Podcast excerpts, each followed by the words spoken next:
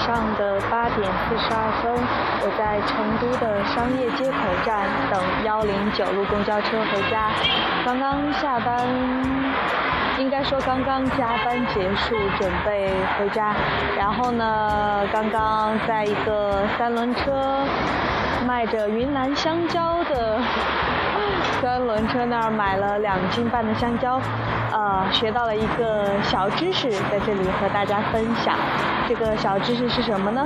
就是香蕉不要放冰箱，如果想要让它长时间不坏，尽可能呢就把袋子系好，然后把它放在家里面可能比较接地气儿的地方，比如说一些小角落，然后就挨地比较近的地方。可能那种橱柜的最底层也是不错的地方吧。嗯，基本上就是这些。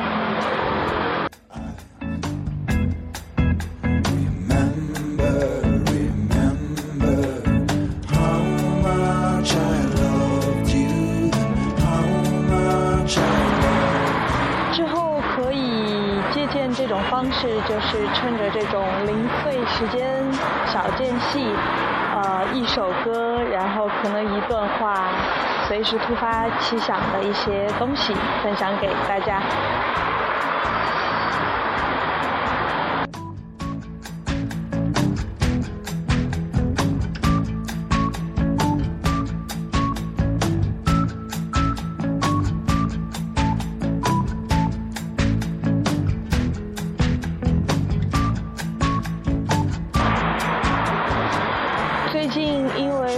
的一个怎么说？一个领导要走了，然后大家整个事业三部，整个部门的同事都在为他做一个策划一个惊喜送别 party，包括还有礼物，就是创意小礼物，大家一起凑钱给他买了一把吉他，然后还把自己照片打印出来，做成一个精美的那种相册本，在上面每一个人写一页的话。